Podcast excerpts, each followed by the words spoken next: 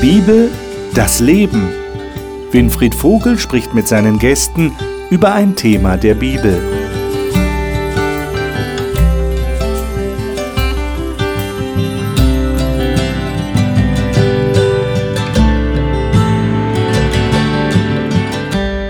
Herzlich willkommen zur Talkrunde über die Bibel.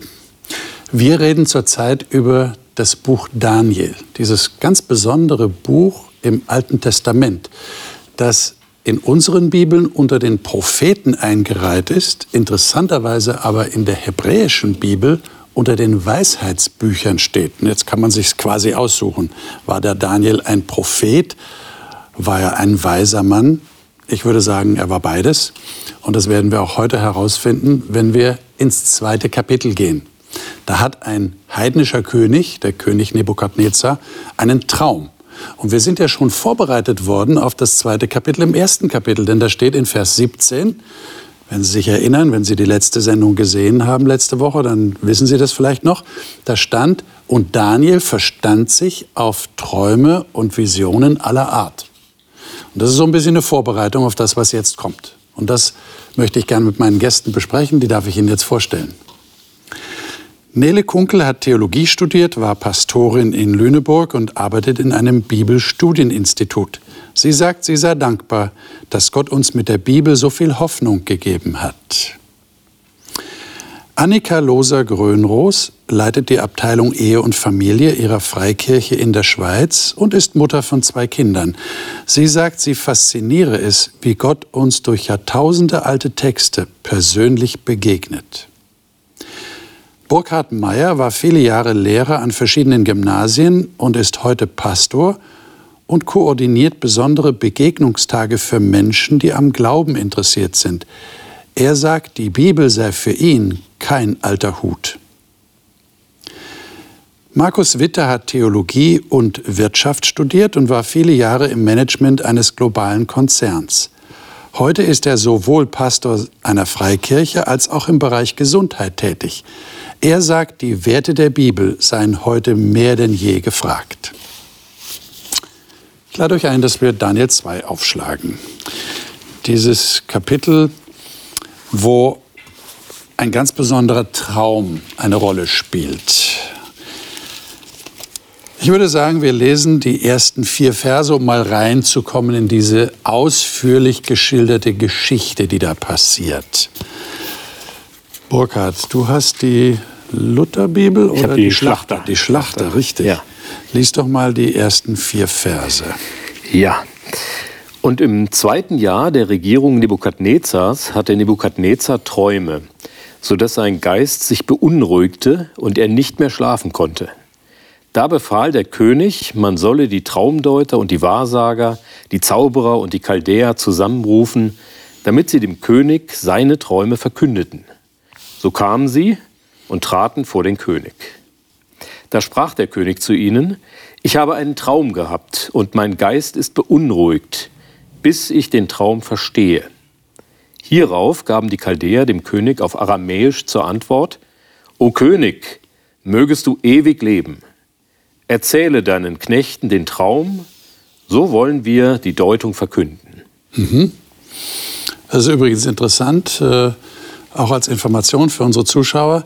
An dieser Stelle beginnt das Buch Daniel in der aramäischen Sprache. Also wir haben hier einen Sprachwechsel. Da, wo das Wort Aramäisch steht, da fangen sie dann an und sagen auf Aramäisch, das war ja die damalige Umgangssprache, auch in Babylon, im, im ganzen semitischen Raum. Und hier, ab hier bis Kapitel 7 haben wir dann Aramäisch. Interessante Detailinformationen über das Buch. So, jetzt ist die Frage, was passiert hier eigentlich? Vielleicht könnt ihr auch ein bisschen erzählen, wie es dann weitergeht. Wir haben sicherlich nicht die Zeit, jeden einzelnen Vers zu lesen. Was passiert hier? Diese ganzen Magier und Sterndeuter und Weisen treten tatsächlich vor den König und sie sagen zu ihm, erzähl uns den Traum und wir werden die Deutung kundtun. Und der Nebukadnezar wiederholt nochmals, dass sie ihm sowohl den Traum als auch die Deutung liefern müssen, damit er sich darauf verlassen kann, dass sie ihm nicht irgendetwas erzählen, und sie sagen dem König, das ist eine unmögliche Aufgabenstellung, denn diese Information haben nur die Götter und die Götter wohnen nicht unter uns.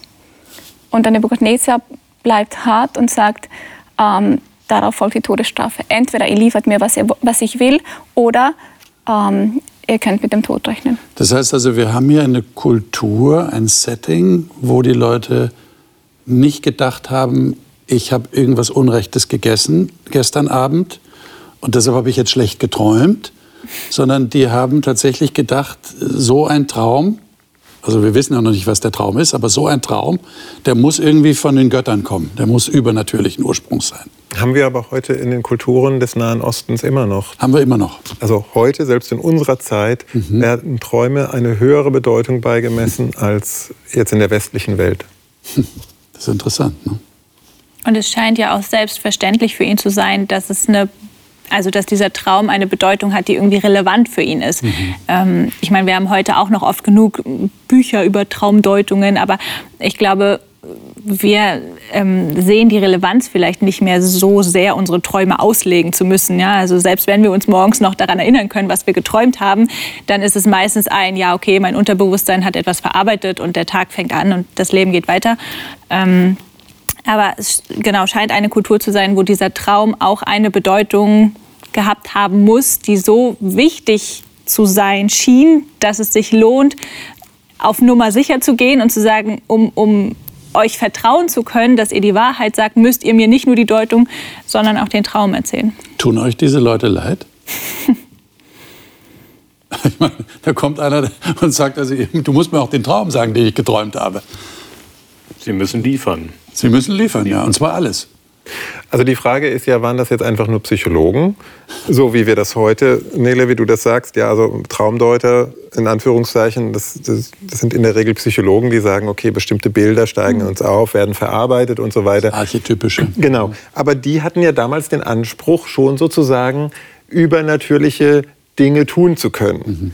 Und insofern verstehe ich den Nebukadnezar, den König, schon ein wenig, dass er sagt, Moment, wenn ihr das wirklich könnt, dann müsstet ihr eigentlich auch in der Lage sein, mir das zu erzählen, was ich geträumt habe. Also so ein Stück weit kann ich den König verstehen. Und ich denke, der dachte auch in anderen Kategorien. Er ist der Herrscher und was er verlangt und fordert, das wird einfach geliefert, egal ob das menschlich möglich ist oder nicht. Ja. Der hat einfach so eine hohe Machtposition, dass er sich ziemlich viel leisten ja. konnte. Aber er wird enttäuscht.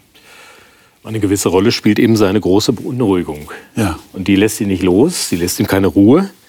Und deshalb möchte er, dass es jetzt möglichst schnell und genau ausgedeutet wird. Ja. Habt ihr Aber euch mal? Ja. Es, es trifft ja jetzt auch dann die Falschen, ne? Sowieso. Deshalb sage ich ja, tun sie euch leid. Tun die euch leid. Versteht ihr? Die also, also wenn man jetzt die Geschichte weiterdenkt, also interessant ist, dass Daniel und seinen Freunden die Leute auch leid tun. Ja. Egal wie er sich mit ihnen verstanden hat. Das mhm. war ja so mhm. eine Gruppe oder... Ja. Ja, auf der anderen Seite, wenn ich selber für mich beanspruche, ein, ein Sprachrohr der Götter zu sein oder ein Werkzeug in ihren Händen, dann ist, oder dann wäre das ja ein Teil, der zu meiner Jobbeschreibung gehört. Dann ist der, dann ist der Anspruch Und da. Genau, dann würde ich Annika zustimmen zu sagen, ja, dann kann ich den König verstehen, zu sagen, mhm. wenn er diese Leute beschäftigt und sagt, ihr gehört zu meinem Stab und ihr beansprucht ähm, dieses können, dann ja, es ist ja eigentlich selbstverständlich, es auch einzufordern. Ja. Aber ich meine, es ist eine unheimliche Spannung hier in der Geschichte jetzt drin. Ne? Also da kommt der König und sagt, sagt mir den Traum und der Traum beunruhigt mich. Ich möchte gerne wissen, was, was ist da los. Und die können das aber nicht sagen. Lesen wir doch mal die Verse 10 und 11. Äh, Annika, darf ich dich bitten, das mhm. mal zu lesen aus deiner Elberfelder? Die Sterndeuter antworteten vor dem König und sagten, es gibt keinen Menschen auf der ganzen Erde, der die Sache des Königs kundtun könnte, weil kein großer und mächtiger König jemals eine Sache wie diese von irgendeinem Wahrsagepriester oder Beschwörer oder Sterndeuter verlangt hat. Denn die Sache, die der König verlangt, ist zu schwer und es gibt keinen anderen, der sie vor dem König kundtun könnte, als nur die Götter, deren Wohnung aber nicht bei den Sterblichen ist. Ja, und dann heißt, dann wird er zornig und sagt, sollen alle umgebracht werden. Äh, also offensichtlich hat er auch diesen Anspruch bei Ihnen gesehen, das sind ja meine Vertreter der Götter. Ich meine, das sind ja die Sprachrohre, ja? die Sterndeuter, die Weisen, die Chaldäer, die Wahrsager. Wer ist sonst mit den Göttern in Verbindung als die? Und wenn die jetzt nicht liefern können, dann brauche ich sie nicht mehr. Dann können sie alle umgebracht werden. Das war schon ziemlich hart. Ein echtes Dilemma. Aber es trifft natürlich auch die Falschen, weil Daniel, äh, wenn wir jetzt weiterlesen, okay. würde mit seinen Freunden ja auch einfach abrasiert werden obwohl er nicht wirklich mittelbar was damit zu tun hat. Ja, jetzt haben wir ja so den Eindruck, jetzt wird so, so die Bühne bereitet ja, für den Auftritt dessen, der, haben wir gehört, Vers 17, Kapitel 1, sich auf Träume versteht. Jetzt muss ich herausstellen, ob das tatsächlich stimmt. Was passiert jetzt? Was macht der Daniel? Na, letztlich erfährt er von diesem Erlass sagt, okay, jetzt, jetzt bin ich betroffen. Es ähm, scheint so ein bisschen den, ja, den Anschein zu haben, als wäre er oder als hätte er das vorher vielleicht gar nicht mitbekommen und geht daraufhin sofort zu seinen Freunden und ähm, danach eilt er zum König und bittet praktisch um einen Aufschub und sagt, gewähr uns noch ein, eine Frist, ähm, ein wenig mehr Zeit und dann will ich dir sagen, was dein Traum bedeutet oder was du geträumt hast und was dein Traum bedeutet. Und das macht der König auch. Ich meine, er will ja er will ja wissen. Ne? Er ist ja nach wie vor beunruhigt. Also wäre ja dumm, wenn er sagen würde, nee, mache ich nicht, bringen Sie alle um. Dann hat er ja gar niemanden. Also er hängt sich jetzt an diesen einen Strohhalm, hat man den Eindruck. Ähm, und der, die Frist wird ihm gewährt. Und was passiert jetzt? Wir sind jetzt schon Vers 17. Ab Vers 17, was passiert da? Deine Frage zuvor war ja, tun euch diese Leute leid? Ja. Und dem Daniel taten sie leid, weil er hat nicht nur um die Frist gebeten, mhm. sondern hat auch gesagt, bring noch niemanden um. Das finde ich ist wieder so ein kleines Fenster in das Herz von Daniel. Er muss wirklich ein, ja, ein sehr besonderer Mensch gewesen sein. Und das finde ich sehr interessant. Also wenn ich jetzt vielleicht mal gerade springen darf. Das ist ja quasi so eine Bankrotterklärung des babylonischen Weisheitssystems, sage ich mal so. Mhm. Wenn man das jetzt ich weiß, es ist ein kühner Sprung, ähm, in andere apokalyptische Literatur springt, da kommt auch die Chiffre Babylon vor. Ähm, es ist vielleicht ein Parallelismus, der hier angelegt ist. Und da frage ich mich, wie weit habe ich als Christ Mitgefühl mit Menschen, die vielleicht einem anderen System angehören? Mhm. Das ist die Frage, die ich mir persönlich an dieser Stelle gestellt habe. Bin ich in meinem Herzen da, wo, wo Daniel ist? Dass ich im Zweifelsfall mein eigenes Leben auch aufs Spiel setzen würde, auch damit andere nicht einfach abgeschlachtet werden, obwohl sie sozusagen im Anführungsstrichen falschen System sind. Also nicht so nach dem Motto, Hauptsache ich habe Recht und mir geht's gut. Genau. Und die anderen sind ja sowieso auf dem falschen Weg. Dann sollen sie doch umkommen. Ja, auf ja. die kommt es ja nicht an. Die sind ja selber schuld, mhm. so ungefähr. Ja, und das finde ich sehr großartig. Ja. Das muss man hier hervorheben. Ja, ja das stimmt. Interessant. Also der Daniel, das halten wir mal fest, denkt auch an die anderen. Wir wissen nicht, wie viel Verbindung er mit ihnen hat, aber er gehört offensichtlich zu dieser Kaste. Zur Kaste der Wahrsager und Sterndeuter und wie auch immer sie bezeichnet wurden, Chaldäer, der weisen Leute, die irgendwie eine Verbindung mit den Göttern hatten. Ähm, lesen wir mal ab Vers 17. Was haben sie gemacht? Verse 17 bis 19. Nele, darf ich dich mhm. bitten, das mal zu lesen? Du hast die Neues Leben genau. Bibel. Danach eilte er nach Hause und berichtete seinen Freunden Hanania, Michael und Asaja, was geschehen war. Er forderte sie auf, den Gott des Himmels zu bitten, dass er Erbarmen mit ihnen habe und ihnen das Geheimnis offenlegte, damit sie nicht mit den anderen königlichen Beratern hingerichtet werden würden. In der Nacht wurde Daniel in einer Vision gezeigt, was es mit dem Geheimnis auf sich hatte. Hm. Was fällt euch da auf? Was, was, was sagt das aus, diese paar Verse? Ja, also wir haben ja schon gehört, es geht ihm nicht nur darum, dass er seine eigene Haut rettet und die anderen sind ihm egal. Nein, er fühlt mit ihnen, setzt sich mit für sie ein und er zog sich in sein Haus zurück, heißt es ja hier. Also keine Panikreaktion. Es ist nicht so, dass er sich da eingeigelt hat und die Tür verrammelt hat, sondern er zog sich zurück, um in Ruhe mit dem Gott des Himmels zu sprechen. Und Gott reagiert auch sehr schnell. Und David ist hoch dankbar und lobt ihn. Daniel, ja. Er, er, er flüchtet ja auch nicht. Er hätte ja sagen Nein. können, er rennt zu seinen Freunden, sagt, packt eure Sachen, wir müssen schnell weg hier. weil es ist Todesgefahr. Ja, wir werden alle umgebracht. Ja. Wir haben nichts damit zu tun, aber wir müssen jetzt verschwinden. Also weder Panik noch so der Versuch, ja. irgendwie Schaden zu begrenzen oder den König umzustimmen, sich eine Strategie zu überlegen. Nein, er geht zuerst zu seinem Gott. Also, was also er hat eine Adresse, an die er sich wendet. Ja, ja. Mir ist aufgefallen, dass hier steht, sie baten ihn um Erbarmen. Mhm. Sie baten den Gott des Himmels um Erbarmen. Da habe ich mir dann überlegt, was, was ist da los? Also, was passiert denn hier? Da muss man Gott um Erbarmen bitten? Mich erinnert das an eine Stelle, wo Abraham eintritt für die beiden Städte. Mhm und Gott um Erbarmen bittet. Und wie es Gott ist, der das Ganze eingeleitet hat und, und Abraham in diese Situation führt, weil er gerne möchte, dass er für sie eintritt. Das erinnert mich jetzt daran, dass Gott wieder diese Menschen in eine Situation reingeführt hat, wo sie genau diese Bitte aussprechen, die seinem Herzen entspricht. Nur hier ist es ja so, dass Gott selber dafür gesorgt hat, in Anführungszeichen, dass das passiert. Also ich nehme das persönlich so wahr, dass Gott in meinem Leben auch, ich sag mal, Chaos, nenne ich das jetzt mal in Anführungsstrichen, oder chaotisch herausfordernden Situationen zugelassen hat, ähm, wo ich absolut festgestellt habe, ich bin mit meiner Fähigkeit absolut am Ende. Das habe ich erst kürzlich, vor wenigen Wochen, wieder gespürt. Mir liefen so die Tränen runter. Ich saß im Auto, ich sage, Herr, ich habe jetzt überhaupt keine Lösung mehr. Und wenn jetzt nicht irgendwie ein Wunder passiert, dann geht es nicht weiter. Mhm. Es ging dabei um eine geschäftliche Sache, wo, wo alles so verfahren war. Ich, ich habe einfach, ich war am Ende. Ich war absolut am Ende. Und ich habe dann zu Gott gesagt, ich werde jetzt keine Leute mehr anrufen in einer panischen Reaktion, weil das ist so das Erste. So, wen könnte ich noch anrufen? Hast du das probiert? Hast du das? Und so. Ne, das, ist, das ist ganz normal bei uns im Kopf. Das geht dann so ab. Gesagt, Gott, ich werde jetzt nichts mehr tun, ich sage das nur noch dir. Und das ist ja ein ganz bewusstes Abhängigmachen von jemandem, der so viel mehr in seiner Hand hält, als wir selber kontrollieren können. Also ein ganz bewusstes Ausrichten und Konzentrieren auf die Beziehung, ähm, die man persönlich zu Gott hat. Auch dieses Abgeben gleichzeitig verbunden mit einer Gewissheit und einem Vertrauen zu wissen, dort ist es gut aufgehoben. Und Daniel drückt es ja aus. Also 19, ich habe den Satz eben weggelassen, da rühmte er den Gott des Himmels mit den Worten und dann steigt er ein in diesen Lobgesang ja, und sagt, gelobt sei der Name Gottes von Ewigkeit zu Ewigkeit. Er allein ist weise und mächtig. Er ist es, der die Gewalten über Zeiten und Veränderungen hat. Er setzt Könige ab und setzt andere als Könige ein.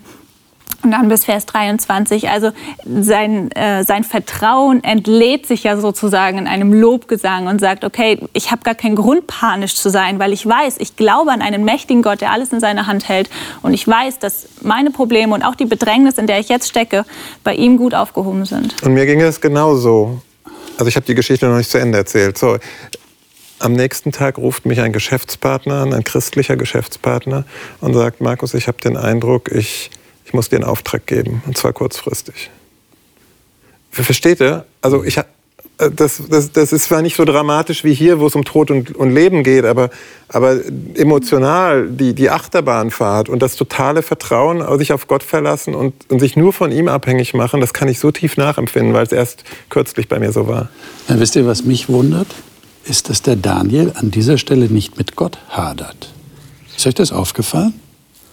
Also ich muss ehrlich gestehen, ich würde eigentlich erwarten, dass der Daniel sagt, lieber Gott, ich mache es jetzt mal ganz bewusst salopp in meiner Ausdrucksweise, was ist dir nur eingefallen? Du gibst dem König Nebukadnezar einen Traum, den er nicht verstehen kann, und das führt dazu, dass wir alle umgebracht werden. Ja? Herr, ich klage jetzt, ich klage dir die Situation, sondern er sagt einfach, Herr, hab Erbarmen mit uns. Ja, rette uns aus dieser Situation.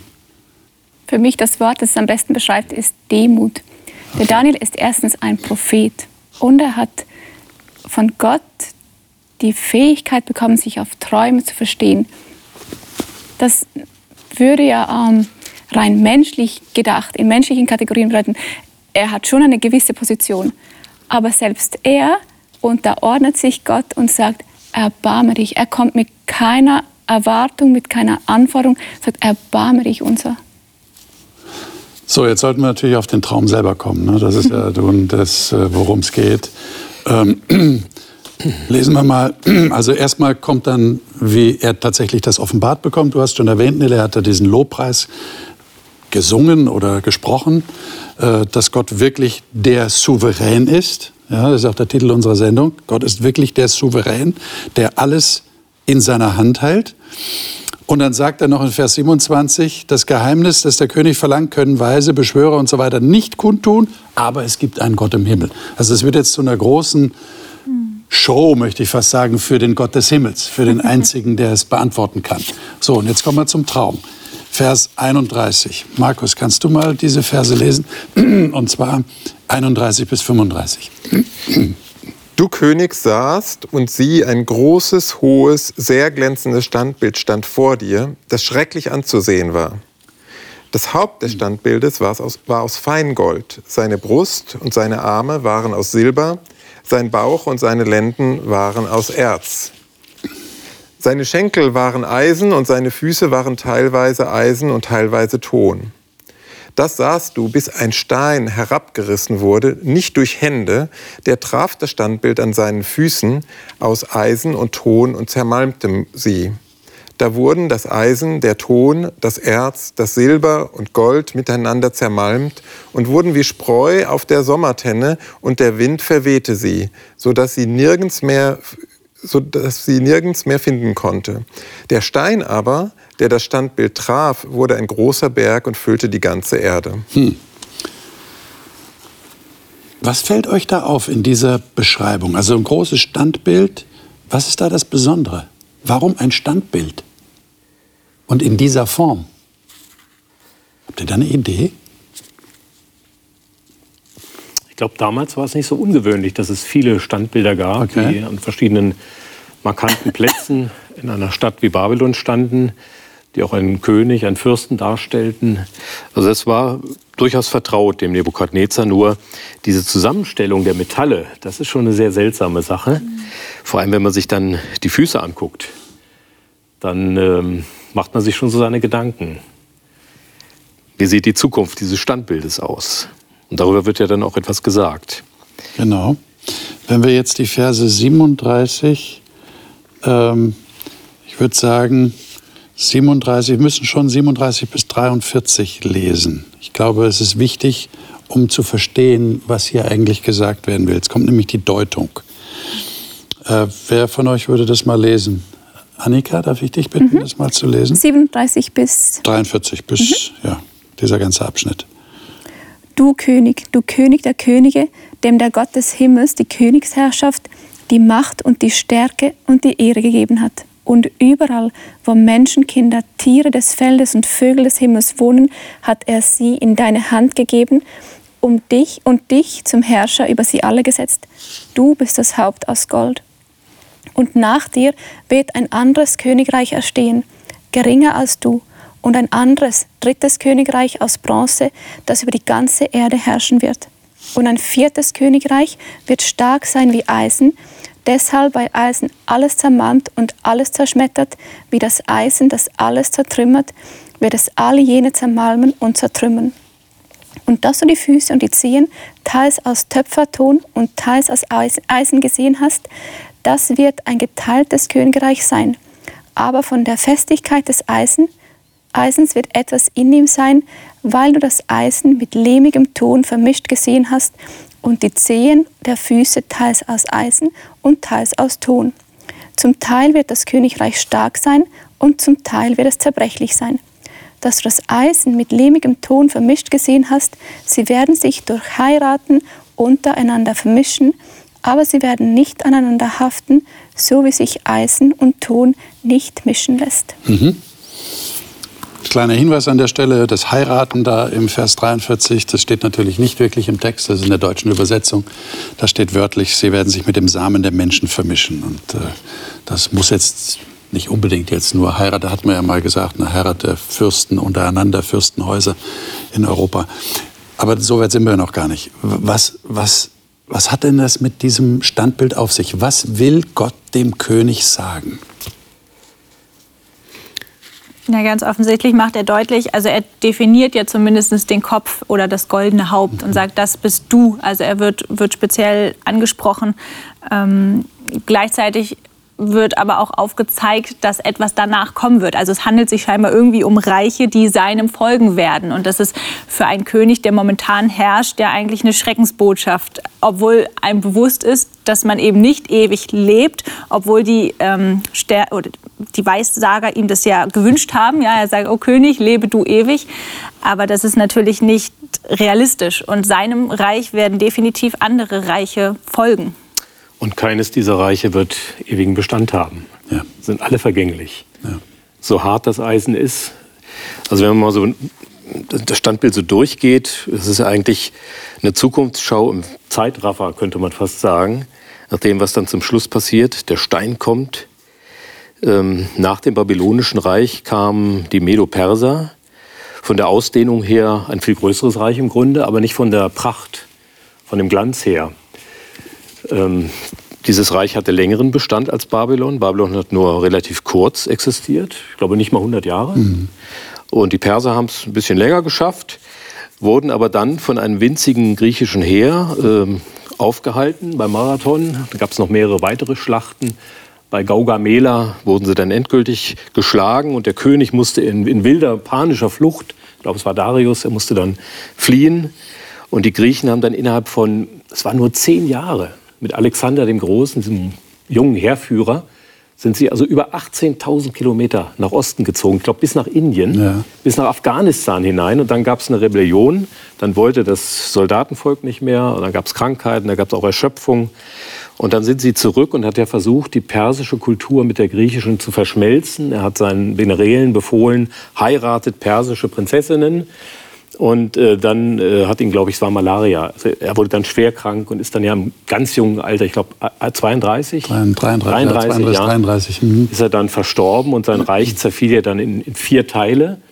Und äh, das waren dann auch relativ instabile Gebilde und wurden dann abgelöst von, jetzt sind wir den Beinen, bei den stählernen Beinen äh, von Rom. Und Rom ja, da kann man wirklich sagen, Eisen trifft es genau. Dieses, das Wesen dieses Weltreichs mit seinen großen Armeen, eiserne Disziplin, äh, furchterregend, wenn die Römer aufmarschiert sind. 600 Jahre hat dieses römische Reich existiert. Das ist wirklich ein langer, langer Zeitraum, über ein halbes Jahrhundert. Ähm, und dann folgen die Füße.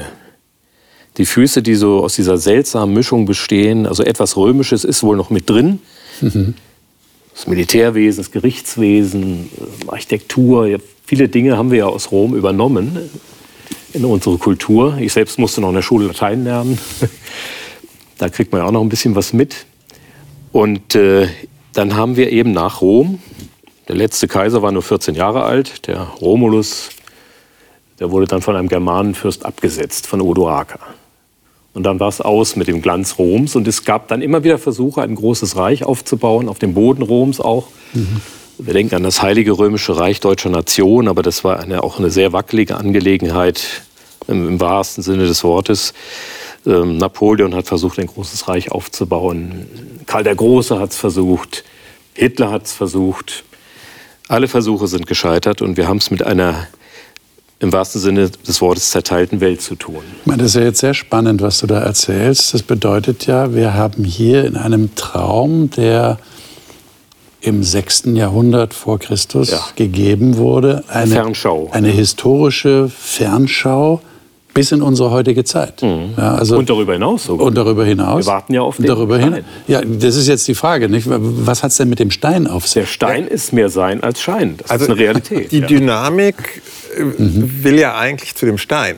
Ja, genau. Ja. Also, also ich meine, das andere sind Sequenzen, Sequenzen, Sequenzen, aber ja. eigentlich geht die ganze Dynamik des ja. Films sozusagen geht auf den Stein zu, der sich da von selbst, ohne dass da jemand tätig wird, mhm. der bricht heraus aus einem Berg hm. Und zermalmt, aber interessanterweise erst die Füße, die ja eh schon sehr zerbrechlich ja. sind, weil da Ton drin ist. Und dann wird so berichtet, also erst die Füße, dann das Eisen, dann Bronze, dann Silber, dann Gold. Also genau Und kein Stäubchen vom Standbild ist mehr zu sehen. Alles weg, alles weg. Was bedeutet denn in Vers 34 lese ich jetzt, Du schautest, bis ein Stein losbrach, und zwar nicht durch Hände. Was soll damit ausgesagt werden?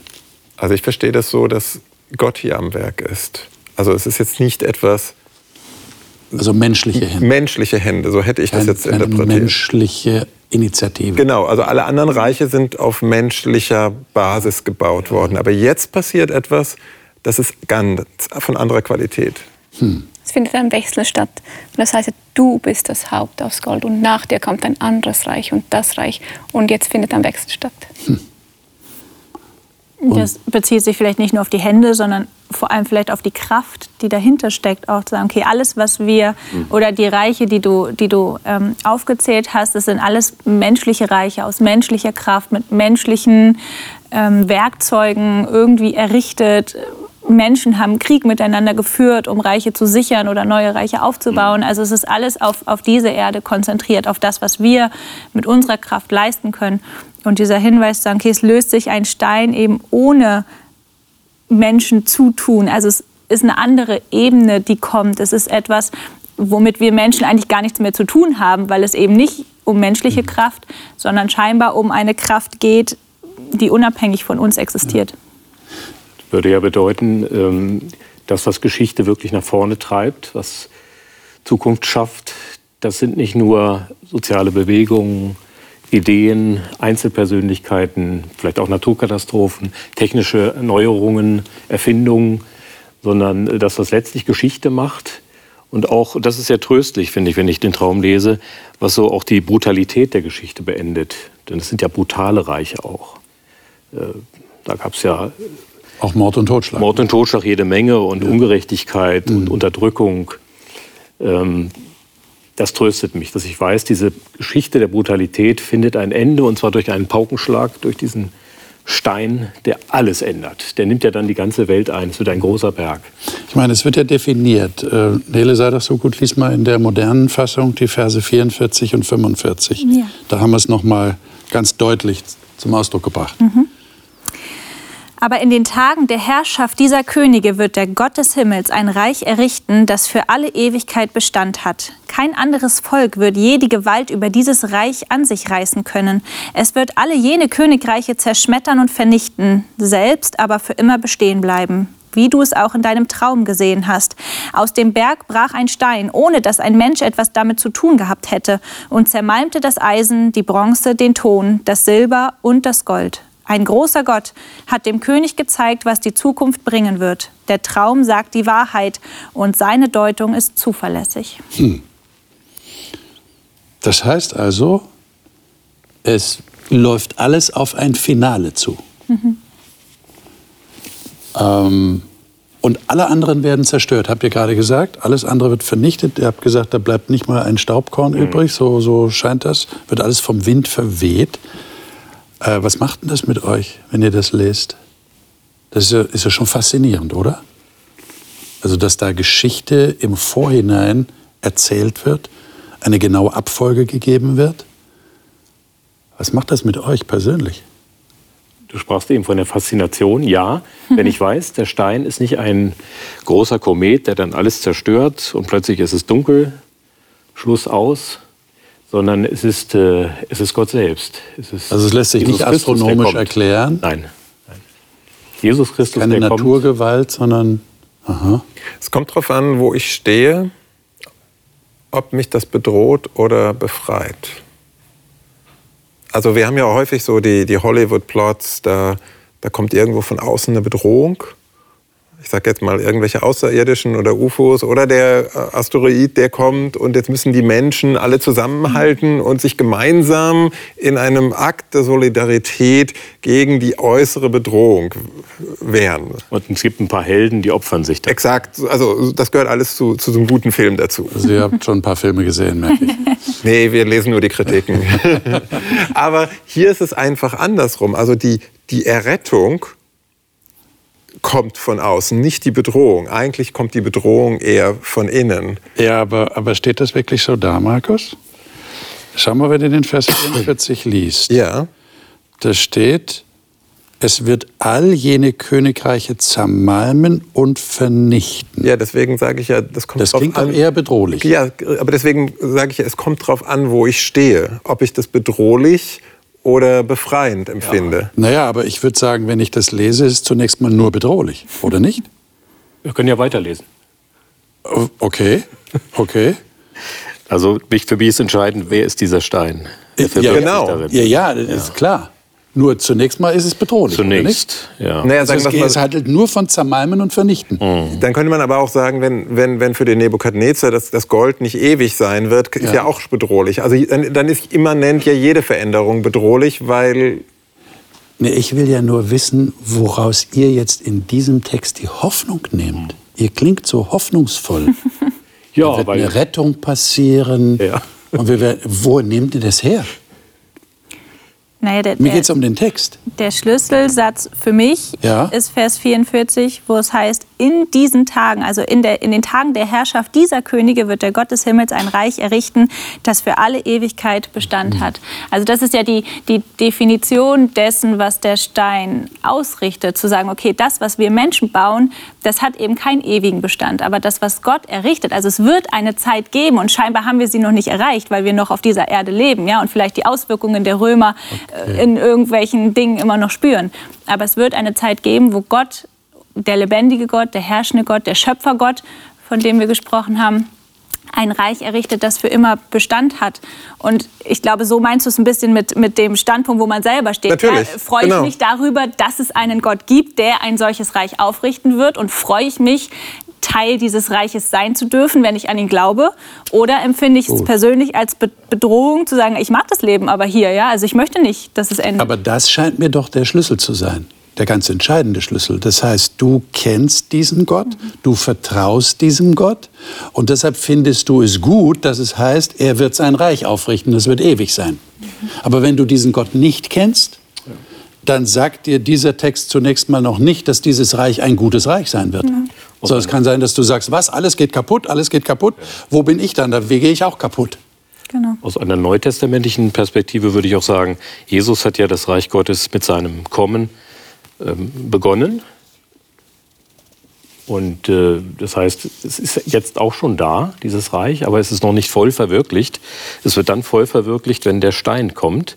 Also wenn Jesus wiederkommt in Herrlichkeit und dann sein Reich sozusagen auf der ganzen Erde aufrichtet und verwirklicht. Aber wir sind wieder an dem Punkt, wo es eine bewusste Entscheidung braucht, sich damit beschäftigen zu wollen. Ja. Ja. weil du, du hast recht. So, wenn ich so lese, dann würde ich sagen, ja, ich will gar nicht, dass hier was kaputt geht. Oder, oder der Stein ist genauso bedrohlich wie die Reiche, die es vorher gab. Ja, also auf den ersten Blick macht es keinen Unterschied. Aber wenn ich diesen Stein kenne, wenn ich ihn definieren kann und wenn ich weiß, dass ein lebendiger Gott dahinter steckt, den ich kenne, dann ist es ein bewusstes Entscheiden, auch Teil dieses Reichs sein zu wollen. Ich meine, jetzt könnte ja jemand kommen und sagen, ich höre schon so einen Theologen, der sagt, Neues Testament, das ist ja eine unzulässige Rückinterpretation ins Alte Testament hinein.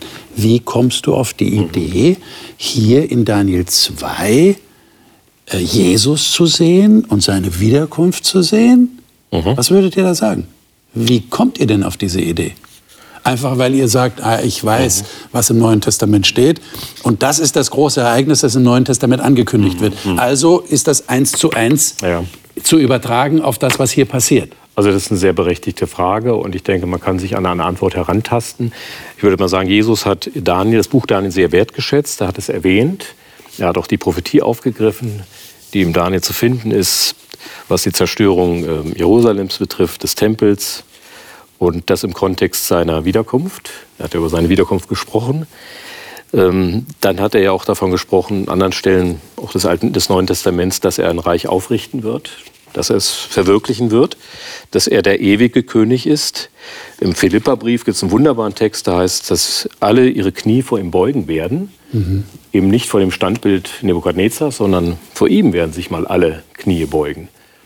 Äh, vor seinen Füßen. Und seine Füße sind fest. Sein Reich steht.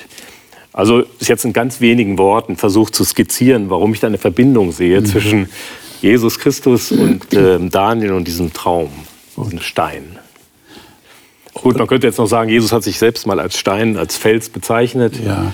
Aber Und wir werden ja, das können wir vielleicht als kleinen Vorgriff hier schon auch den Zuschauern sagen, wir werden ja dann noch in den weiteren Kapiteln über dieses Reich Ja. hören und, und da kommt auch der Menschensohn dann, ja. Ja. habe ich ja schon als Fokus des Danielbuches erwähnt. Kapitel 7 dann, ja. Äh, Kapitel 7 Genau. kommt da das ins Spiel und da geht es sehr stark um das Reich. Mhm. Also diese Thematik, das Reich Gottes, das ewige Reich Gottes, kommt immer wieder und ist offensichtlich verbunden mit dem großen Schlussakkord, Ja. äh, dem Schlusspunkt, den Gott dann setzen wird. Aber wenn ich den Kontext nehme, den du jetzt auch zeichnest, Burkhard, Endzeitrede von Jesus auf dem Ölberg, dann sagt er ja auch, dass das jetzt nicht so eine super schöne Zeit vorher ist. Nein.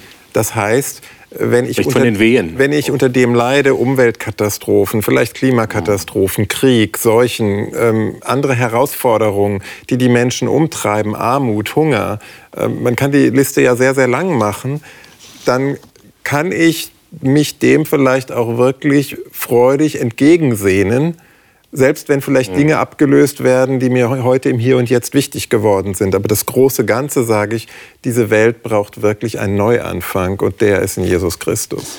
Letzte Frage an dieser Stelle und bitte um eine kurze Antwort. Was nehmt ihr mit aus diesem zweiten Kapitel des Danielbuches? Was würdet ihr sagen, ganz spontan? Ich persönlich bin hängen geblieben. Nebukadnezar liegt auf seinem Bett und macht sich Gedanken über sein Reich und seine Macht. Und Gott lenkt seinen Blick aufs Ende. Und diesen Blick möchte ich auch haben. Natürlich lebe ich im Hier und Jetzt, aber ich möchte diesen Blick auf das Ende niemals aus den Augen verlieren. Okay. Ihr nickt. Zukunft hat was Traumatisches, aber sie kann auch, wird auch dann letztlich traumhaft sein. Okay. Mich fasziniert auch diese selbstverständliche Abhängigkeit von Daniel, zu sagen, okay, ich drehe mich nicht um, sich um mich selber, ähm, ich suche die Lösung des Problems nicht in mir und meinen Fähigkeiten, sondern ich vertraue darauf, dass es einen lebendigen Gott gibt, der uns offenbart, was wir wissen müssen, was er uns scheinbar mit auf den Weg geben wollte, wo er gedacht hat, ja, das ist, das ist gut zu wissen, aber eben auch nur das Nötigste. Und dann aber zu wissen, okay, Gott hat es in der Hand und ähm, es wird den Moment geben, wo er sein Reich aufrichtet. Vielleicht in Ergänzung noch, ich kann mich dir, euch sehr gut anschließen.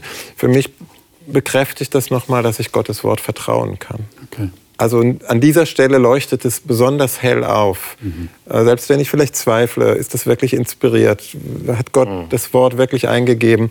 Es ist so zuverlässig, weil ich dem vertraue, dass Gott hier mal den Vorhang zur Seite schiebt und ich weiter gucken kann.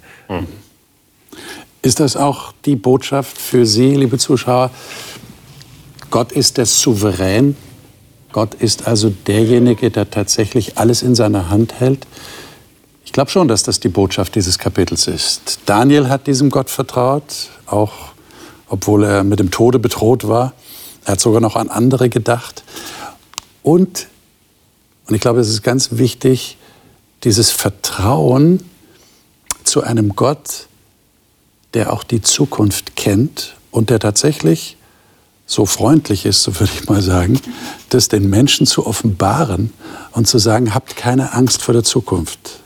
Und vielleicht ist das so ein kleiner Tipp, wenn Sie das nächste Mal vor dem Fernseher sitzen und nicht nur Hope TV schauen, sondern irgendwelche Nachrichten und da sind auch böse Dinge dabei, die Sie vielleicht in Angst und Schrecken versetzen, wo Sie sich fragen, was wird da noch passieren? Dann denken Sie an Kapitel 2 im Buch Daniel und wissen, Gott hat das im Griff, auch wenn es nicht immer so scheint. Das nächste Mal werden wir weitergehen im Kapitel 3 und werden sehen, dass, der, dass die Freunde des Daniel auch in einer sehr prekären Situation waren, aber standhaft geblieben sind und sehr mutig waren. Das wollen wir uns das nächste Mal anschauen. Bis dahin wünsche ich Ihnen Gottes Segen und für Ihr persönliches Nachdenken über Daniel viel Gewinn. Sie können ja schon vorauslesen, Kapitel 3 ist das nächste Mal dran.